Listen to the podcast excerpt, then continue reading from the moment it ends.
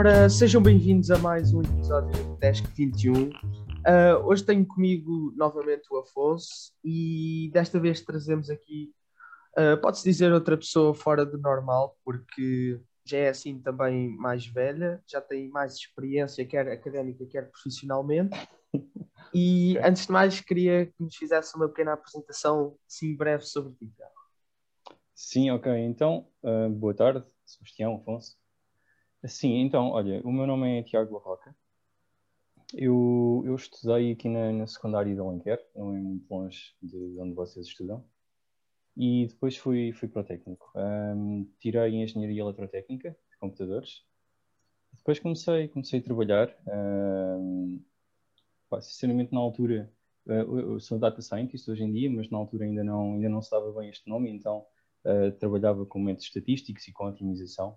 Portanto, tive a minha primeira uh, atividade profissional foi realmente uma aventura também no estrangeiro, quando eu comecei a trabalhar na Alemanha em 2013, uh, também na área da, da, otimização, modelação matemática e energia, e depois, passado três anos, voltei a Portugal e, e continuei também a, a, minha caminhada neste, neste ramo.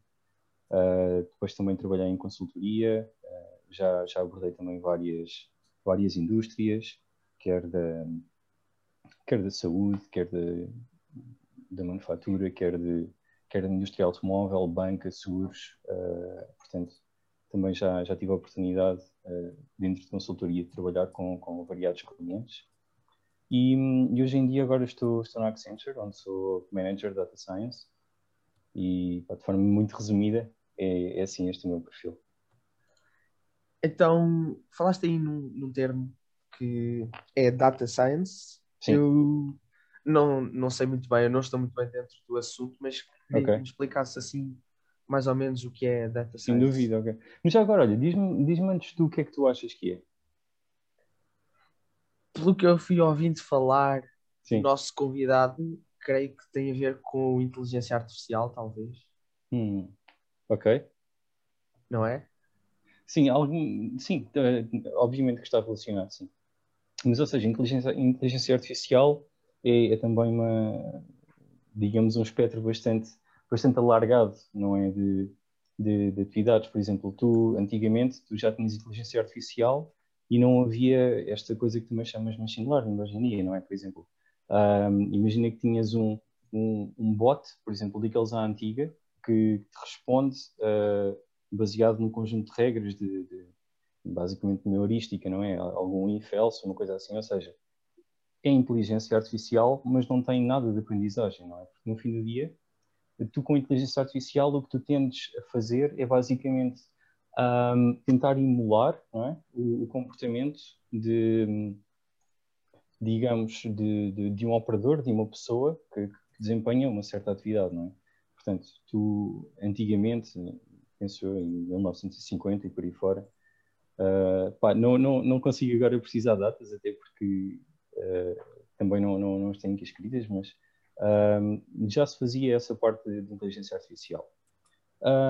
com, com o desenvolvimento, com, com o andar do, também do tempo, tu começaste realmente a ter essa parte dessa aprendizagem automática, ou seja, que, que, basicamente tu consegues com que as máquinas aprendam através dos dados, não é? Uh, e isto já, já consegue traduzir uh, algo, mais, algo mais inteligente à máquina do que propriamente um conjunto de regras já pré-definidas. Ou seja, tu já não tens de programar a máquina para todos os cenários que tu consigas imaginar. Ok? Pronto, então, onde é que entra aqui? Já falámos de inteligência artificial, de machine learning, onde é que entra aqui data science? Data science, uh, tu, se fores ler vários, vários blogs ou vários livros, eu acho que que existem várias definições para, para isso, mas uh, aquilo pelo menos que eu entendo é que tu tens data science e a forma de tu comunicares de data science com inteligência artificial é através de machine learning. Okay? Porque basicamente tu com data science, o teu objetivo através de data science é analisar dados, conhecer dados, encontrar padrões, não é? Para atingir um certo uh, nível de uh, vantagem do, do, em termos de, de negócio para, para, a empresa ou para, ou para a corporação para a qual estás a trabalhar. E é através dessa, dessa análise dos dados que tu consegues depois realmente encontrar uh, padrões que consegues mostrar ao computador ou à máquina para aprenderem. Então é através depois dessa, dessa aprendizagem automática, desse, desse, desse, desse machine learning, que tu depois tens uh, realmente essa parte de inteligência artificial uh, mais desenvolvida do que propriamente só um conjunto de regras. E a Accenture trata, trata uh, apenas de data science ou há uma, um setor na Accenture que é a data science por qual, onde, no qual sim, trabalhas? Sim, sim, sim, bem, a Accenture realmente agora é uma empresa, é uma empresa realmente uma multinacional, não é? Um, está, está também uh, desenvolve o seu negócio em vários países e, e, sim, nós, nós estamos divididos. Basicamente, eu trabalho na área de, de, de Applied Intelligence, uh, onde tens toda, toda essa componente de, inteligência artificial, data science, etc. Uh, e depois também existem outro, outros departamentos dentro da Accenture que propriamente tratam de, de, de outro de tipo de tecnologias, não é? Até, de, até uh, tens mesmo um tipo de divisão para, para, para, para cada tipo de negócio, portanto. Uh, mas se quiseres, eu, eu, até poderia também, também, talvez, noutra oportunidade, de falar também um bocadinho mais sobre isso. Uh, antes de avançarmos mais sobre a, a inteligência artificial, podes-nos falar um pouco só sobre o teu percurso académico, especificamente a passagem no técnico? Porque, okay. Claro. Porque, sim, nós já vamos chegar aí, mas só para os, os nossos alunos, devemos ter vários interessados em, sim. Em para o técnico no futuro, porque é uma, uma instituição conhecida. Uhum. Uh, qual é, é, a tua opinião sobre sobre o ambiente, sobre, sobre tudo uhum. isso.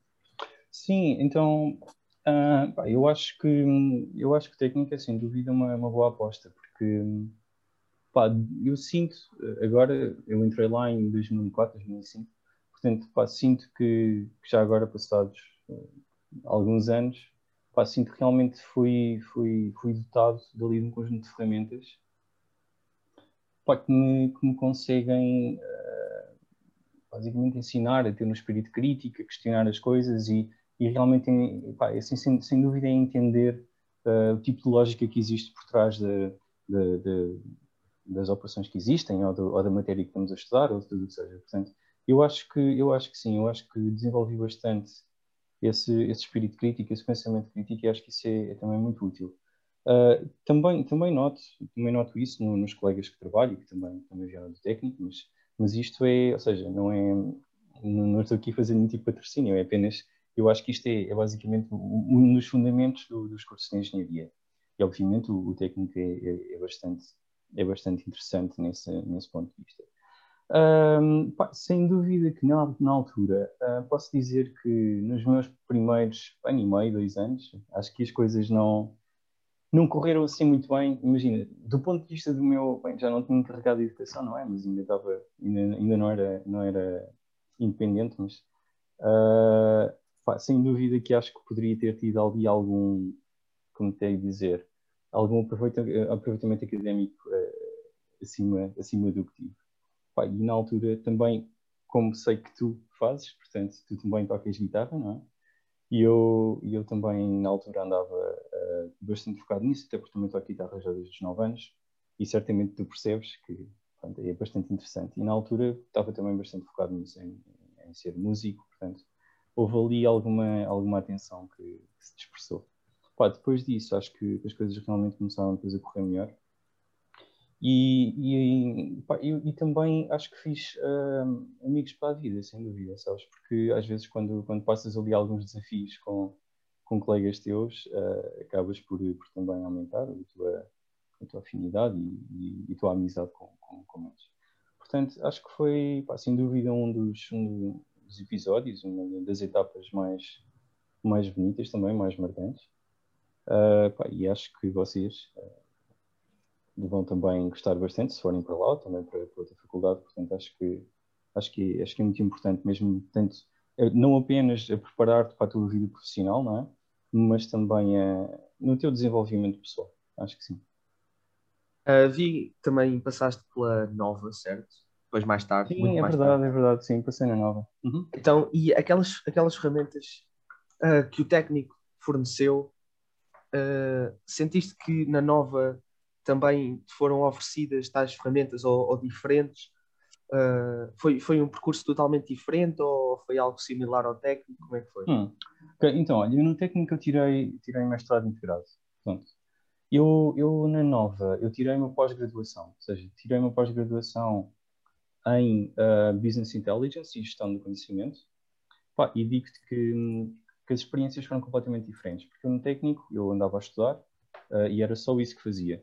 Eu, quando quando estava na Nova e tirar pós-graduação, eu estava estava a trabalhar em simultâneo, portanto, foi mesmo do ponto de vista pá, pessoal foi, foi bastante exigente, mas na altura na altura senti, senti algum tipo de necessidade de, de, formalização de, algumas, de algum tipo de conhecimento também.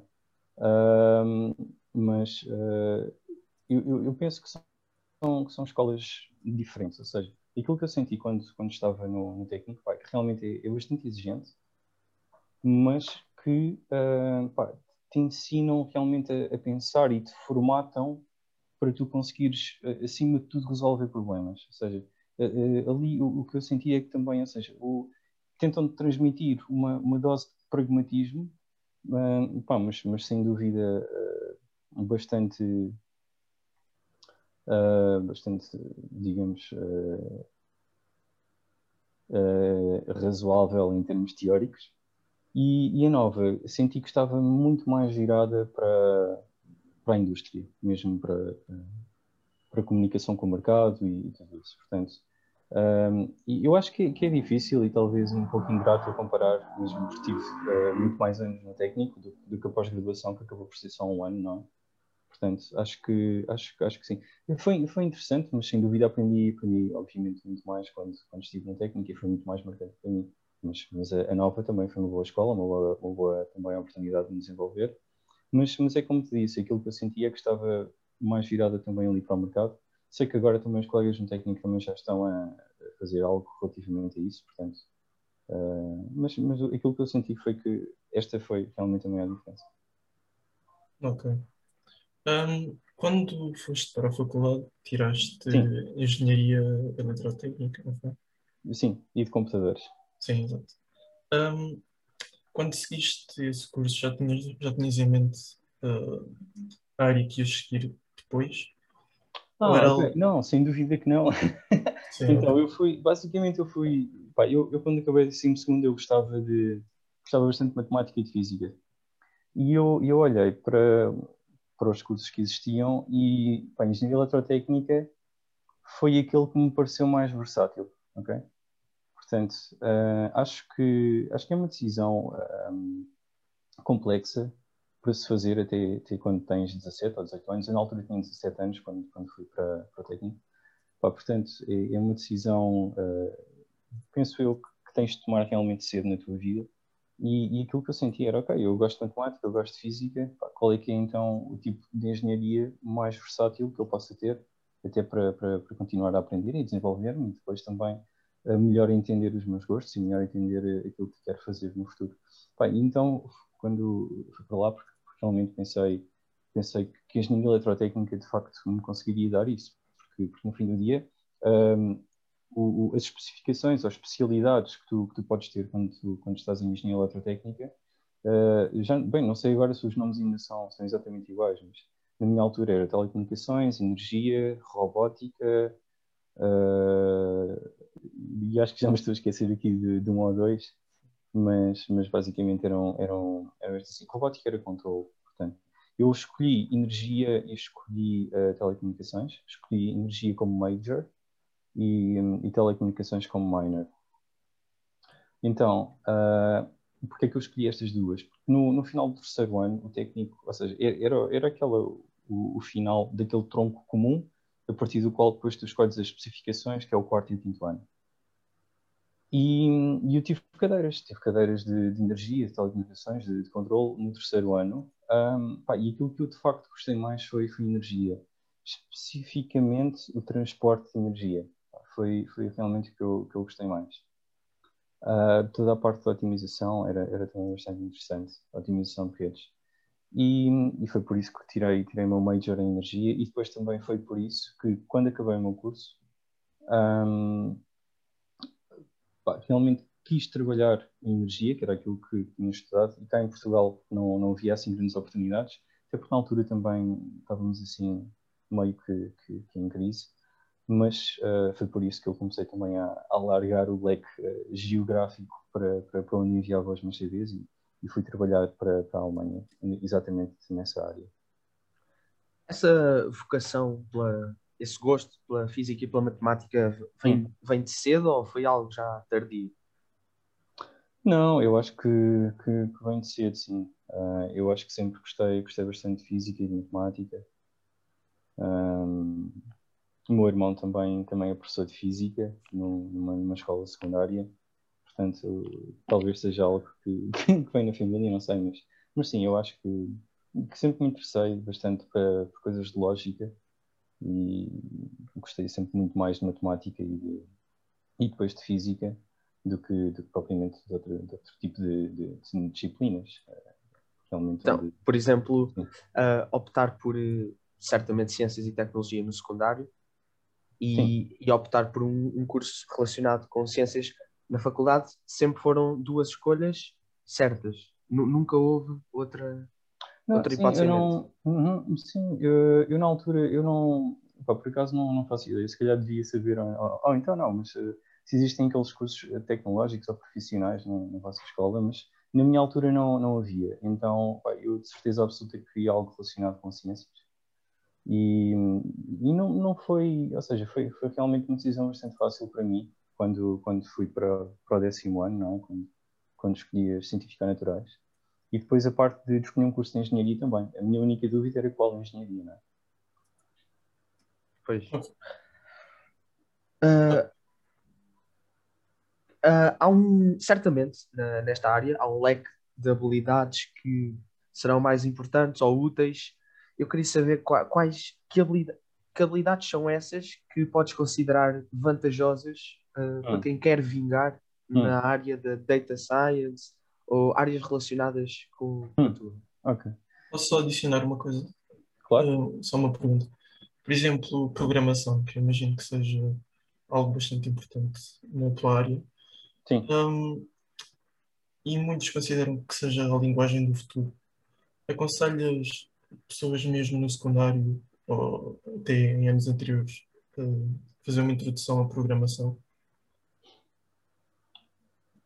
Sim, sem dúvida, sem dúvida, sim. Um, eu, quando, quando fui para o técnico, nunca tinha tido nenhuma cadeira de, de, programação.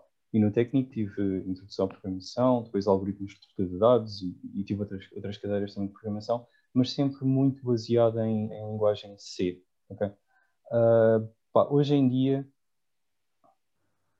90% do, do código que eu produzo é em Python. Okay? Eu, eu não percebo mesmo nada disso, mas certamente foi, foi difícil a, a adaptação. Por exemplo, entraste na faculdade e começaste a ter iniciação à programação sim. em 2004, dois, não foi? 2005, sim, por aí, 2004, por aí. sim, sim. E agora, 16 anos depois, ah, certamente toda a tecnologia mudou imenso. Sentiste uhum. que foi difícil essa, a adaptação às novas, como as pessoas gostam de dizer, as novas tecnologias? Uhum, ok, ok. Então, olha, de deixa-me só acabar de responder à, à, pergunta do Afonso e já vou a tu, está bem? Está bem, está bem, está bem. Pronto, então, só para acabar a linha do Afonso, uh, eu, eu, quando, quando comecei depois a ter introdução à programação no, no técnico, havia colegas meus que vinham de, de, outras escolas secundárias do país e eles tiveram a oportunidade de ter eh, algo mais focado com, com programação. Portanto, eles já sabiam aquelas bases uh, de programação em C. Portanto, eles tiveram aí algum tipo de, de facilidade nesse, nesse sentido, mas pá, penso, que, penso que, obviamente, eh, os professores são bons, a matéria é clara, portanto, mesmo que não, que não se escolha alguma coisa especializada mesmo em programação, uh, apenas com, com, com, noções de lógica, porque no fim do dia, pá, coisas de matemática não é muito diferente de coisas de programação, não é muito diferente de matemática, não é? Só tens de entender a lógica do que estás a fazer. Portanto, acho que, acho que sim, acho que sem dúvida que deves começar o mais, mais cedo possível com o contacto com, a, a, com programação. Agora, uh, Sebastião, uh, relativamente à tua questão, a evolução em termos de tecnologias, sim, sem dúvida. aquilo que eu aprendi no técnico foi basicamente linguagem em C. Eu, quando eu comecei a aprender, em, em 2004, uh, pá, programação em C já existe aí desde 1900 e, não sei, 70 e tal, acho eu, portanto. Seja, é, é, é, importante tu, de facto, conseguires, uh, no meu ponto de vista, a tua primeira linguagem ser algo realmente assim de baixo nível, uh, como C é, porque depois te, te dota realmente de conhecimentos e de noções uh, que são bastante úteis e, e transversais a, a, todas as tecnologias que tu, que tu depois aprendes. Portanto, a partir do momento em que tu consegues programar bem numa tecnologia dessas, por exemplo, C, que é de baixo nível, tu, tu, tu realmente, através da, da, da, tua absorção dos conhecimentos e, e, das, uh, e das particularidades não é, do, que é programação, tu depois só precisas ser quase de reaprender o sintaxe de outra linguagem.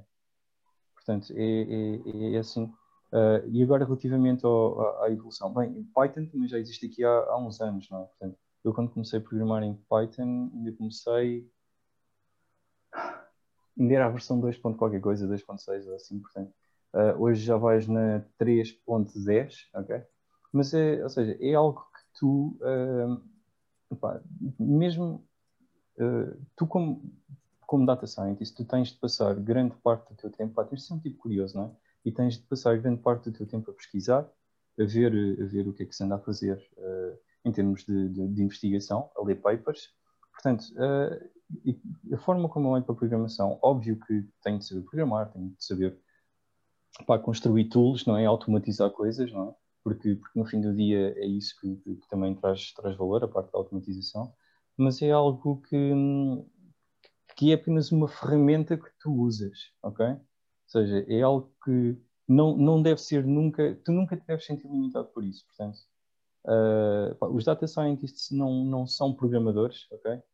Uh, até porque há pessoas que programam muito mais, muito melhor que eu, de forma muito mais otimizada que eu, mas, mas obviamente eu tenho, tenho de programar uh, o suficiente realmente para, para conseguir ser autónomo nesse campo. Portanto, eu acho que a partir do momento em que tu, em que tu uh, lês papers, participas em competições de data science, discutes, estás envolvido em grupos nacionais e internacionais, tu, tu acabas realmente de, de data natural. De, desculpa? Competições de data science? Sim, sem dúvida. Tu, tu tens, tens, tens, olha, por exemplo, existe um site que é o Kaggle, que basicamente tu vão empresas e até, até olha, uma vez até vi lá alguma coisa do, do Departamento da Defesa dos Estados Unidos, lançam basicamente problemas que a comunidade tem de, resolver. E depois existe, a maior parte das vezes, existe uma compensação monetária uh, que eu diria que até é bastante agradável e, avultada. Portanto, uh, mas obviamente tens de competir com, com, com a comunidade. Uh, pá, eu já participei, nunca consegui ganhar nenhum, porque no fim do dia participam lá algumas milhares de pessoas e e às vezes o tempo que, que, que tu tens para, para defender aquilo, ou seja, é apenas numa, numa ótica uh, pós-laboral, não é? Mas é, é, uma forma bastante interessante de tu te manteres a par. Por exemplo, uh, tu participas no, no, no, num challenge Data Science e perdes, ok? Mas tu aprendeste aquilo que andaste a fazer e depois ainda aprendeste com as discussões que tiveste com os outros grupos, com o teu grupo, e depois ainda aprendes a ver as soluções de quem ganhou. Portanto, isso é, é realmente, é realmente interessante. E sem dúvida, sem dúvida. Agora também o próprio Kaggle tem lá tutoriais. Pá, eu acho que é uma plataforma uh, pá, riquíssima em termos de conhecimento. E eu, eu, eu, digo sinceramente, é uma, das, é uma das formas que eu uso realmente para me manter atualizado também. Ok. Eu agora gostava só de, de abordar uh, o impacto da, da, da inteligência artificial no, hum. nos empregos no futuro. Hum. Porque, por exemplo, uh, há profissões que no futuro uh, os algoritmos poderão fazer melhor. Uhum. Uh, eu gostava de saber a tua opinião da, em relação à forma como isto irá afetar o mercado, o mercado de trabalho no futuro. Ok, ok. Eu acho que isso, que isso será diferente da área para a área, não é? Porque, Sim, imagina, claro. por exemplo, nós nós podemos ter um, um, modelo algo, algo preditivo, não é? Que, que no fim do dia te está, te está a prever. Uh, não sei, imagina, vamos, vamos tentar ter aqui algum tipo de exemplo. Imagina que estamos a trabalhar, por exemplo, na, na indústria da saúde e tu estás a tentar eh, automatizar o comportamento do, do, do médico que está a fazer diagnósticos, não é? Portanto, eu, este tipo de modelo, quando tu no fim do dia atrás do, do, do, modelo e da decisão está, está uma pessoa, está uma vida humana, não é? Obviamente tem de ser algo que, que está já com uma, com uma accuracy ou com, ou com uma precisão ou, ou, ou que seja realmente avançado, realmente alto, não é? E tem de ser um modelo pá, altamente explicável e que toda a gente esteja realmente confortável com ele, porque no fim do dia atrás desse modelo, ou seja, dessa automação da decisão, não é? Porque estamos sempre aqui a falar de, de, de ferramentas de, de apoio ao, à decisão, de suporte à decisão, uh, está uma, uma, vida de uma pessoa. Portanto, uh, nesse, nesse ponto de vista, quando estás a trabalhar para este tipo de indústria, não é? da, da, da médica, eu acho que pode, tu podes realmente ter, ter imensas, imensas coisas aqui que te automatizam e te ajudam a tomar uma decisão, mas será sempre realmente importante e valorizado numa, numa posição de um especialista que também te está a acompanhar, um especialista, neste caso, humano. É? Agora, quando, tu, quando tu estás a falar, por exemplo, noutro tipo de atividades, imagina que tens Uh, tens, um, por exemplo, uh, uh, por, olha, imagina que tens tu, que tu trabalhas para, para, para, alguma entidade que, que, recebe queixas de clientes, ok?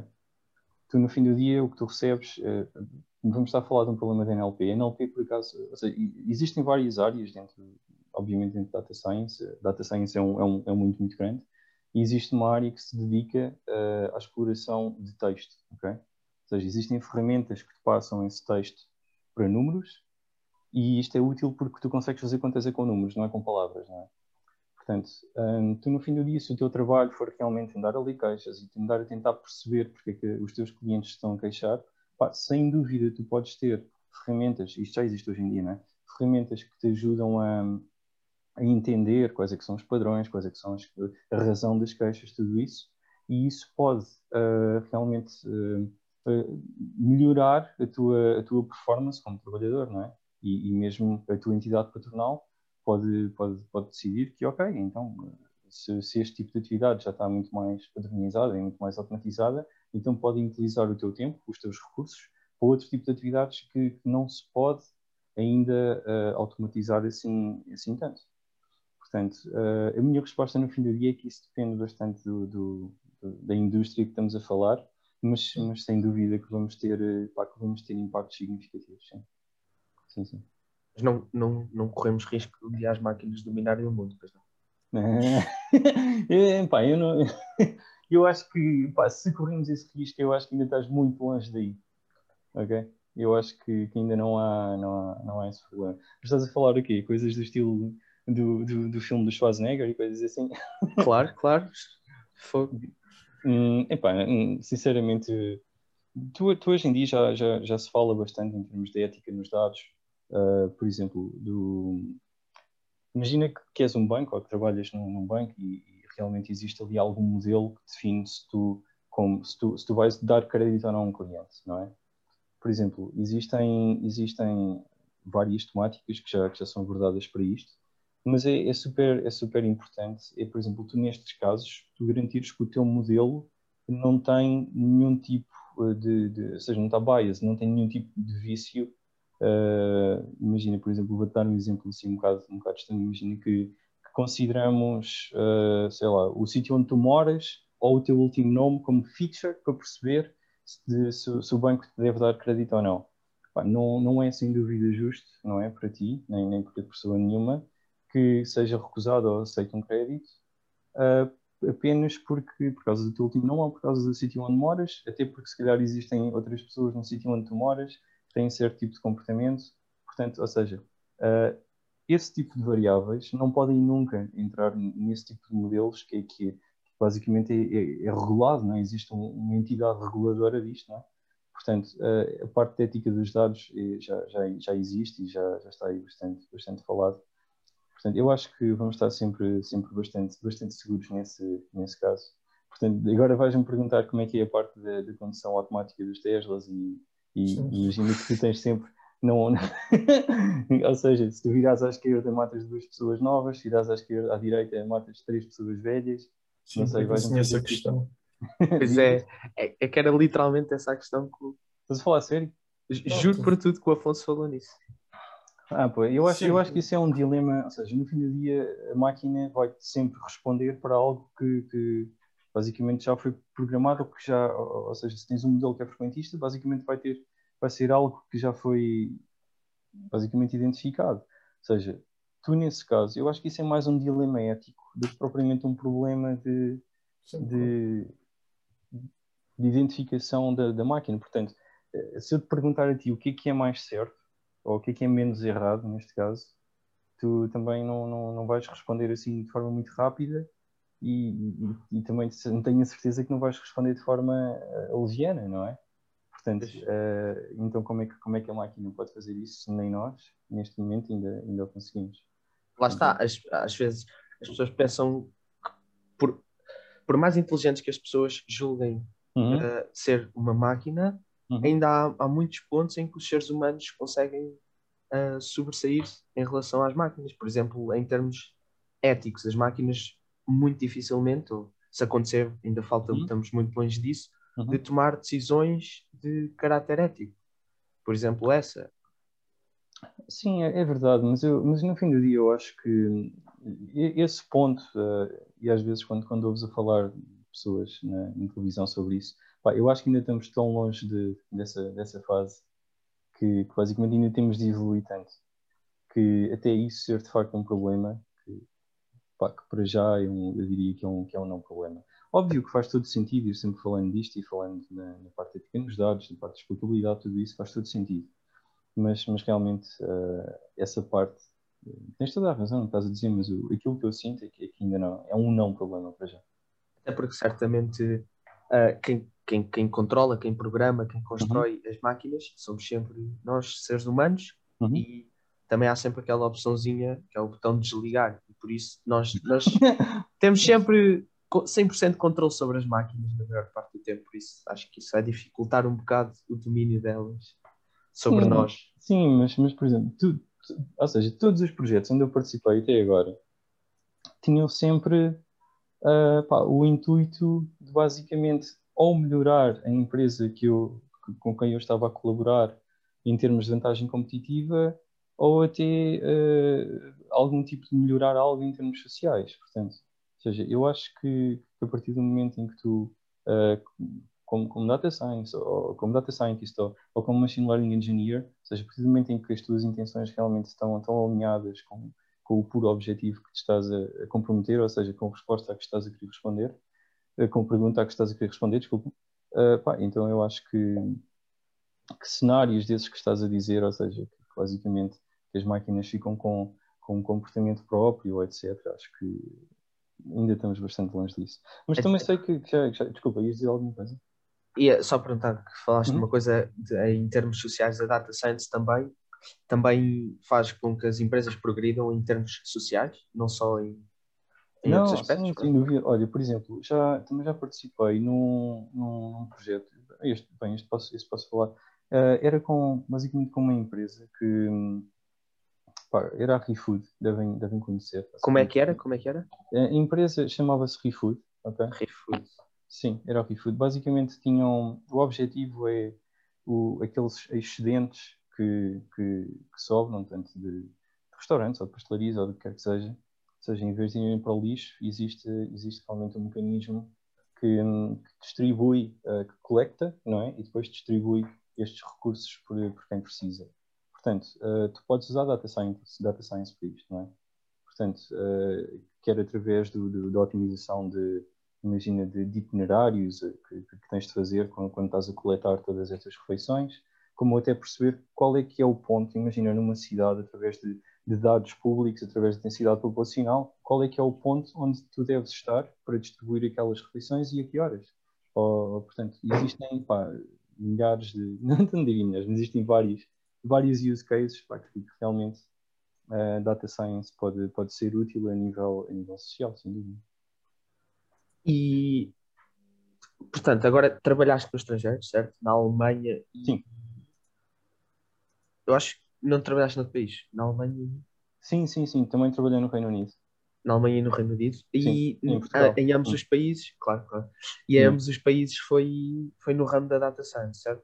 Sim, sim, foi, foi. Sim. E sentes alguma diferença do, do, do, do ambiente empresarial uh, nos três países, certamente. Como é que foi? Como é que foi esse empresarial? choque cultural e empresarial? Não é, não é em termos de específicos do país, mas Sim. mais da empresa, das empresas do país. Ok. Uh, bem, a questão é que, por exemplo, eu agora trabalho numa multinacional, não é? Na, na Accenture, e então tu, tu, de facto tens, tens contacto com, com colegas teus que, pá, que são de outros países, portanto, o, o, em termos de dinâmica, uh, é algo que, que, que, eu consigo associar, até, até também às primeiras empresas onde trabalhei, porque também, de facto, era, era um ambiente bastante, bastante internacional, sim. Uh, aquilo que, pá, que eu mais notei de diferença a nível uh, empresarial, pá, posso. Uh, quando, quando, trabalhas em empresas multinacionais, não sentes muito essa, essa diferença, sabes? Mas quando trabalhas para empresas mais, mais pequenas, tu, tu sentes, sentes algum tipo de diferença, mas é mais em termos de, de organização, ou seja, mais ali em termos de mesmo até em termos de gestão de projeto, coisas assim do género. Mas uh, há sem dúvida aspectos que, que diferem e, e, eu acredito que eles são, são bastante uh, de origem mesmo cultural. Um, e, mas mas pá, eu, acho, eu acho que, que melhor do que eu estar talvez aqui a tentar dizer o meu ponto de vista, porque pode estar enviesado, é mesmo para vocês terem, terem essa, essa experiência, não é? Porque eu acho que é realmente enriquecedor tu teres, teres uma experiência no, no, estrangeiro, não apenas a nível profissional, ok? Porque, hum, pronto, na altura, quando, quando fui para o estrangeiro, permitiu-me fazer coisas que, que, cá ainda não, não seria possível para mim fazer.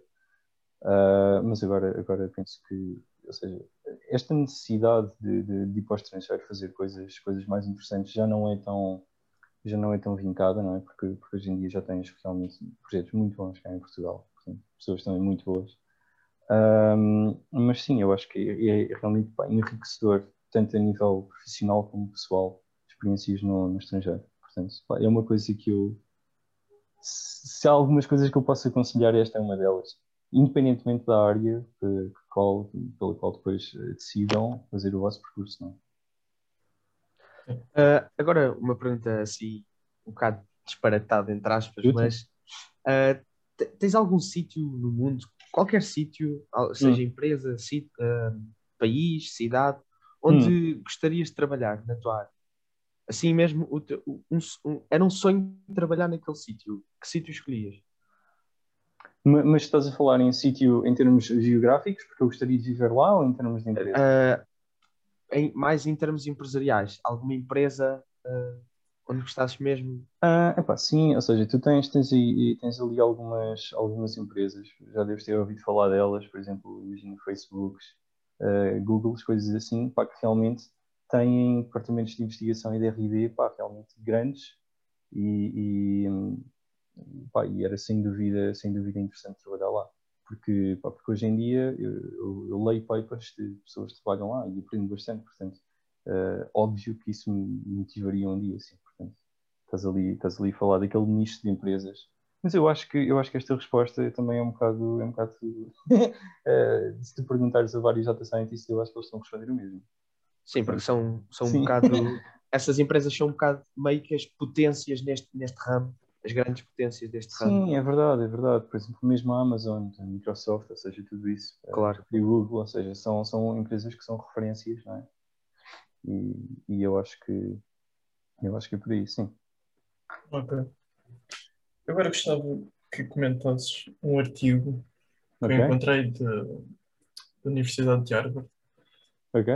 É de 2012 que diz que Data Scientist é a profissão mais sexy do século XXI.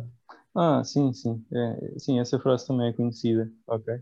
Ok. Gostava que comentasses. Este, sim, este mais sexy. Sim. Uh, bem, aquilo, aquilo que vos posso dizer é que realmente, por exemplo, quando eu, quando eu comecei a trabalhar em Data Science, ainda não se chamava bem Data Science, né? E eu fazia otimizações, fazia algo com métodos estatísticos e, e coisas assim. E realmente Data Science, quando, quando criaram este nome, uh, uh, realmente ficou, ficou muito mais uh, palpável uh, para pessoas não técnicas o que é que significa trabalhar com, com modelação matemática, com, com machine learning, com, com métodos estatísticos. Portanto, uh, a partir desse, desse momento, e sendo, sendo data science uma coisa que basicamente podes aplicar a todas as áreas, ou praticamente todas as áreas, não é? Uh, realmente é, é, é, de interesse, é de interesse transversal a todas, a todas as corporações, todas as empresas. Portanto, uh, eu acho que é o facto de tu conseguires ter esse tipo de, de transversalidade que talvez te consiga, consiga espelhar mais uh, essa, essa, essa procura no, nos profissionais desta área. Basicamente, é, é, acho que é por aí que, que, estás, a, que estás a pensar. Um, agora, pá, se é sexy ou não, não, não sei. Mas acho que, que, sim, que sim, existe uma, uma procura para cada vez mais, mais crescente. Isso, isso é, é positivo em, em, profissionais desta área, eu acho que é, que é por aí. Um, mas sim, mas apenas também, imagina, no, existe aqui algumas, algum tipo de diferenciação, mas no fim do dia não, não sei se isto é relevante. Por exemplo, tens profissionais que trabalham em termos de data engineering, é?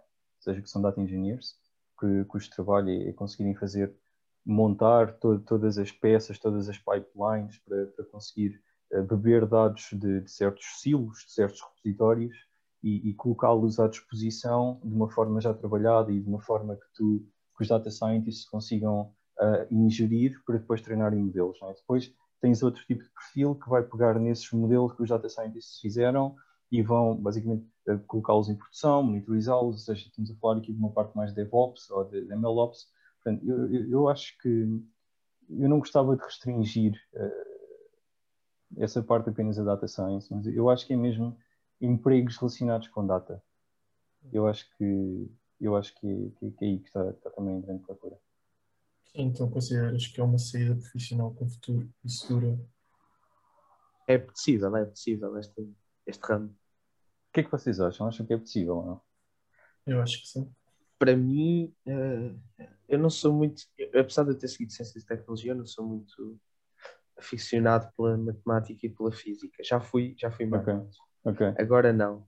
Por isso, para mim não é muito possível, mas consigo perceber que, que para quem tem o gosto hum. pela, pela, por física, programação, matemática, consigo perceber a, a vontade seguir data science. Hum, ok. Mas, por exemplo, aquilo que, que vocês, por exemplo, com, com, também com a idade que têm e com, com as ferramentas que têm, uh, vocês são, por exemplo, achas, achas que é difícil convencer os teus colegas a irem para Data Science? Mesmo alguns deles não sabendo exatamente o que é que é? Considero que a maioria não tem sequer ideia do, do que é que fazem. Okay. Falando, por, falando por experiência própria, eu não sabia sabia que certamente haveria uh, profissionais certos setores na empresa que ajudariam a otimizar uh, a empresa em, nos vários aspectos, uhum. quer sociais, em termos de lucros e assim.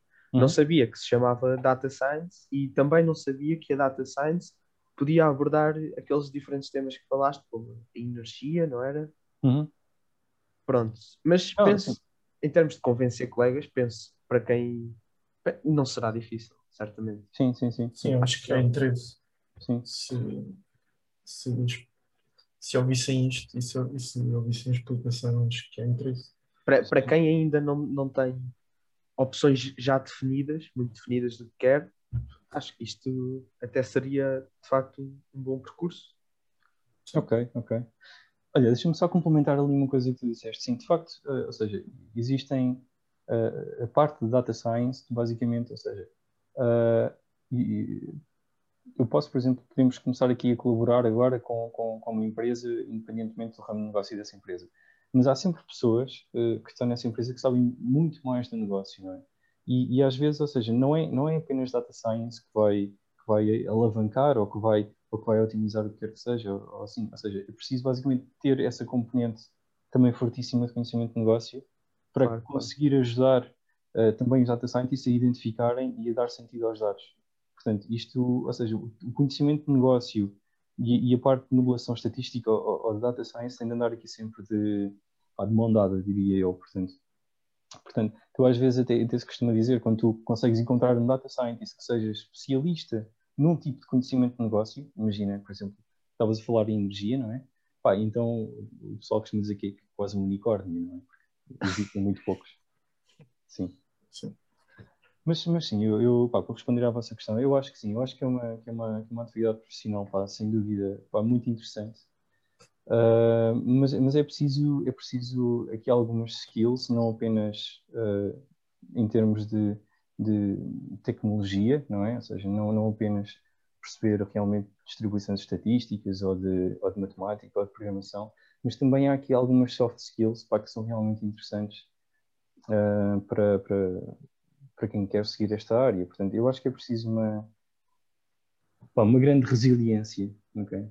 para, para, para, para, realmente para conseguires abordar também aqui alguns, alguns temas. Porque imagina, tu como, como data scientist, tu podes, tu podes fazer e desenvolver várias atividades que sejam uh, elas, elas próprias uh, experimentalistas, não é? Ou seja, tu não, não ou seja, tu, tu podes ter como resultado da tua atividade que falhaste. E está ok. Ou seja, tu basicamente podes lançar uma atividade, imagina, que queres prever uh, algum tipo de indicador, tendo em conta os preditores que tens, e basicamente concluis que não é possível. ok? Então, essa própria informação, também ela é uma lesson learned, não é? Portanto, às vezes, uh, apesar de tu falhares o projeto, ou seja, falhares, depende do ponto de vista, porque no fim do dia aprendeste alguma coisa, não é? Mas, um, ou seja, uh, tudo isso, tudo isso é, é, preciso também resiliência, não é? E é preciso também pá, imensa curiosidade. E, e, e, há, pouco, como, como estava a dizer, uh, eu, eu não acho que seja um trabalho mesmo, imagina, fixo daqueles de, de entrar às 9, sair às 5 ou o que quer que seja, mesmo que façamos isso, pá, se, realmente se as pessoas forem curiosas, depois vão ler e vão ler papers e participam em competições e, e pá, portanto é, é, sempre, é sempre bastante, bastante desafiante, diria eu. Ah, estavas a falar agora no fim dessa questão de, de dos trabalhos de, das novas 5, os típicos trabalhos, e Sim. eu queria entrar agora por aí, que era, pensas Sim. que data science, data uhum. scientists têm, têm muito a pressão de um chefe no sentido de cumprir horários, fazer X função em X tempo, ou, ou estão um bocado livres. E, ah. e, desde que cumpram a tarefa, têm um bocado de liberdade. Sim, eu acho que uh, eu posso dizer aquilo que eu acho, não é? Mas uh, isso depende, eu acho que isso é uma realidade que vai variar de empresa para empresa. Mas, porque basicamente isso depende de quem está quem tá a gerir e quem claro. é a decision maker. Mas aquilo, pá, aquilo que eu acredito é que realmente Uh, ou seja, o, o, esse tipo de horário, isso, no meu ponto de vista, faz, faz cada vez menos sentido. Portanto, eu acho que nosso, as nossas atividades e, e, os nossos objetivos devem estar muito mais direcionados às tarefas do que propriamente a um horário, ok? Portanto, eu acho que, que as pessoas depois também conseguem ser responsáveis e conseguem também uh, adquirir, a certa altura da vida profissional, uma autonomia interessante pá, que lhes permite elas próprias fazer a, a sua autogestão, não é? Portanto, uh, isso, isso, depende da cultura de empresa para empresa, mas aquilo, aquilo que, eu, que, eu, que eu gosto de, basicamente, promover é, é realmente algo que seja virado, virado à, à tarefa e, e, que não seja nada relacionado com, com microgestão, portanto. Acho que sim, acho que é preciso dar aqui algum tipo de, de liberdade de, de, espaço para respirar, não é? Até porque, porque existem estudos também, não, não consigo precisar, mas também já li, que, que as pessoas só são produtivas durante, nem, nem durante as 8 horas, é? principalmente nestes empregos relacionados com, com, com, com programação, com análise de dados ou o que quer que seja. Portanto, uh, pá, sem dúvida que, que, é muito melhor teres, no meu ponto de vista, portanto, posso estar, posso estar enganado, também ainda não tenho assim tantos anos de experiência, vocês ao início apresentaram-me também como uma pessoa mais velha, mas pronto, não tenho assim tantos anos de experiência, mas acredito que, que é muito melhor ter, ter as tarefas viradas para ter basicamente o, o, tempo planeado virado à tarefa e não, e não propriamente um, um emprego das 9 às 5. Basicamente, não, não olhar, não focar nos prazos, mas sempre com um sentido de responsabilidade e, e de devoção hum. no lugar. Sim, então, então deixa-me deixa também acrescentar. Uh, por exemplo, eu, eu, trabalho e acredito que, que 99% das pessoas que trabalham neste campo trabalhem com, com, com algum tipo de metodologias de, de, Scrum. Ou seja, o que isto, o que isto faz é tu planeias uh, os, os teus sprints, não é? Basicamente são, são períodos de duas ou três semanas ou, ou mais, em que tu, uh, como, como colaborador daquela equipa, não é? Basicamente concordas e aceitas que irás cumprir certo, certas tarefas durante aquela unidade de tempo. Portanto, é uma coisa que tu dizes, ok, eu vou fazer isto, eu comprometo-me a entregar esta tarefa, aquela e aquela, durante esta unidade de tempo. Portanto, uh, é assim que se gera basicamente a produtividade. Ou seja, e tu quando, quando entras neste tipo de gestão, ou seja, aqui o tempo já é algo que que não interessa muito, porque, porque tu, tu, o que tu fazes é, é basicamente tu comprometes-te a entregar aqueles entregáveis durante duas semanas ou três semanas. Aquilo que depois tu fazes durante o teu dia ou durante os teus dias, eh, depois é, é mais, é mais irrelevante. É? Mas, mas existem, pá, existem várias cerimónias também que acompanham que acompanham este, esta metodologia de Scrum, por exemplo, as daily, seja, são, são daily meetings, onde toda a equipa se reúne uh, no início do dia ou no final do dia e cada um fala, por exemplo, um minuto sobre o que fez uh, ontem, o que vai fazer hoje e se tem blockers ou não, ou seja, se, se existe alguma coisa a bloquear. Portanto, existem, ou seja, estas, estas frameworks, estas, estas metodologias que asseguram a boa entrega e a boa, e a boa coordenação da equipa, claro. Ok. Agora, neste cenário de pandemia, imagino que tenhas trabalhado em casa Sim, sem dúvida, sim. Eu já, já estou a trabalhar em, em casa desde março do ano passado. Sim. Ok. Sim. Um, como é que tem sido, uma pergunta um pouco mais pessoal, mas como é que tem sido conciliar o trabalho com. Antigamente saímos do trabalho, íamos para o emprego, voltámos para casa Sim. E, e havia uma separação entre o emprego e a vida pessoal. Agora Agora o trabalho pode começar de manhã, ir até à noite e ainda andamos por podes ainda andar por isso. Como hum. é que tem sido esse, esse conciliamento entre, entre o trabalho e, a vida pessoal? Bem, um, aquilo, aquilo que eu sinto é que no fim do dia acabas por trabalhar eh, mais horas do que, do que trabalhavas.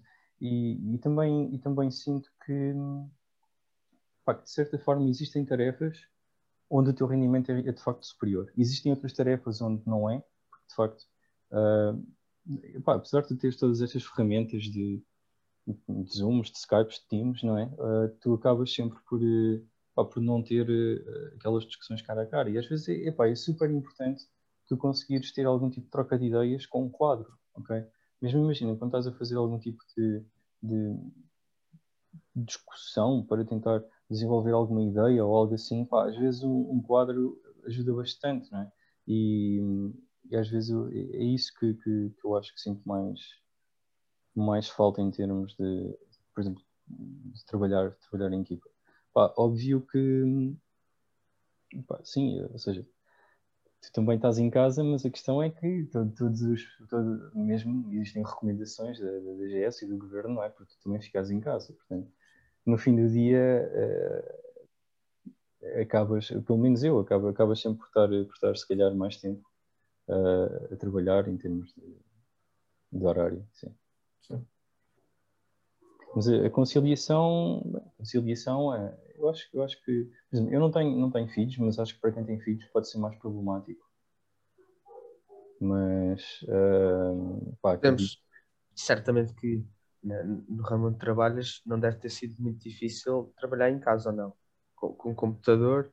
Não, não é, não é, não é muito difícil, até porque, pá, repara, também já, também já tinha trabalhado assim nesta ótica, mas, mas não de casa. Por exemplo, quando fazes parte de uma equipa onde, onde nem todos os elementos estão no mesmo sítio, imagina, podes trabalhar numa equipa e ter os elementos noutro país ou, ou, algo assim do género. Portanto, existem sempre estas ferramentas que, que já eram usadas antes e, e ainda continuam hoje a ser usadas mas uh, em termos de, de, continuidade de trabalho não é não foi nada não foi nada chocante diria eu é mais o, o, o que eu posso apontar é mais aquele aquele ponto de discussão de ideias uh, às vezes cara a cara para que realmente é, é, é importante e, e, e, assim não, não o tens.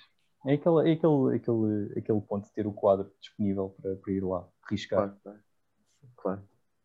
Então agora, para terminar, queria, Ok. Queria saber uh, que conselho darias a quem, Hum. quer, a quem gostaria de seguir uh, o ramo da Data Science? Conselho daria? Hum, ok. Então, pá, hum, olha, o primeiro, posso dizer, pá, posso dizer desde já que, tal como tinha dito, há aqui, ou seja, a resiliência é de facto um ponto importante, não é? Até porque às vezes não é à primeira que temos um resultado positivo e temos de encontrar outros caminhos para obter uma solução. Pá, portanto, aqui a parte de não desistir, eu acho que o primeiro conselho que eu daria, pá, é que, é que as pessoas, hum, pá, de facto sejam sócios do Sporting, ok? Porque quem é sócio do Sporting de facto tem, tem aqui muita paciência. Ah, eu, sou, eu sou sócio do Sporting, portanto, acho que, acho que temos aqui muita resiliência, mas, mas também, também te digo que estou que muito confiante agora para maio com, com o Sporting, portanto. Sim, Ah, claro, claro, claro. Pronto, este, este é o primeiro conselho que eu dou, realmente. Eh, depois, o segundo conselho, eu acho que eh, conseguem, ou seja, irem, irem acompanhando eh, estas, estas plataformas, estas competições que, que eu disse. Porque realmente existe pá, muita, muita informação disponível na internet. E, e, e pá, irem acompanhando o Kaggle ou algo assim do, do, do género e realmente começarem a, a ter algum contacto com, com, com, com programação, porque depois, mesmo a parte de estatística e, e de tudo isso, e de toda, toda a parte, toda a matemática que é necessária, eh, eu acho que depois também, também aprenderão. Ou seja, eh, entendo que, que quem também está mais focado nesta área e quer mais, mais ir para esta área, acabe também ou numa engenharia ou em matemática aplicada ou algo assim do género, portanto. eh, é por- porque isto, isto não há, penso eu, que não haja um curso especificamente direcionado, uma licenciatura para Data Science, pois não? Uh, penso, que, penso que agora já existem alguns, mas são de facto pá, bastante recentes. Têm, devem ter aí um ano ou, ou dois no máximo. Mas uh, pá, posso dizer que, por exemplo, já trabalhei com, com, com diferentes colegas que, que- de, de engenharia, imagina, desde engenharia pá, biomédica, civil, mecânica, uh, engenharia industrial, pá, vários tipos de engenharia que, que depois culminam ali na, na, na, parte de data science e de análise de dados. Portanto, Uh, também colegas de matemática aplicada. Uh, portanto, eu acho que, que tu- ou seja, este tipo de, de, de- de cursos realmente te conseguem alavancar e conseguem promover uh, depois o teu conhecimento. Ou seja, eh, relativamente à parte teórica, acho que depois também aprenderão, não é? Mas é sempre, é sempre interessante se tiverem curiosidade e forem, forem, forem ver. Uh, mas o, o conselho que eu dou é mesmo esse, é, pá, serem curiosos serem realmente um, pá, pacientes, resilientes e, e que vão observando e que vão lendo uh, e, que, e que façam também parte, se conseguirem, deste tipo de, de atividades de, que, pá, que estão viradas para a comunidade em termos de data science. Por exemplo, eu falei ali do Kaggle, mas existem outros. Existem, existem também, tem- também outras, eh, outras plataformas, acho que basta procurar e, e facilmente se encontram. Portanto, Claro. quanto mais se desenvolverem nisto, mais, mais interessante também penso eu que poderá ser, até porque começam, começam eh, realmente a perceber que, ou seja, não há aqui nenhum tipo de bola mágica. Isto Claro. é, é, de facto é, é só, é só matemática. Ok. Ok. Então penso que por hoje é tudo. Muito obrigado Ah, é? pela é participação.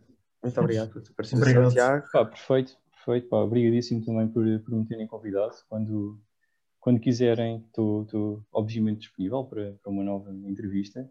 Pá, e espero que, que, sem dúvida, que tenha, que tenha conseguido elucidar eh, mais o que é, que é isto realmente de data science e, e como, é que é, como é que é a vida de, de um data scientist. Portanto, pá, Claro. espero que, que também tenha sido útil nesse ponto para vocês. Sim, fiquei mais esclarecido. Penso- Foi impecável. Pá. Sim, Obrigado. penso que não sendo um, um- ramo, pelo menos assim, muito falado, penso que quem, quem, quem vai ouvir este episódio vai, vai certamente ficar a perceber muito melhor o que é isto da Data Science. Ok, perfeito. Então, antes de, antes de terminar, queria dizer-vos para seguirem as redes sociais do nosso da nossa colaboração, do, que é o Jornal de Cá. Sigam-nos no Instagram, eles também têm um podcast, ouçam. E por hoje é tudo. Até à próxima.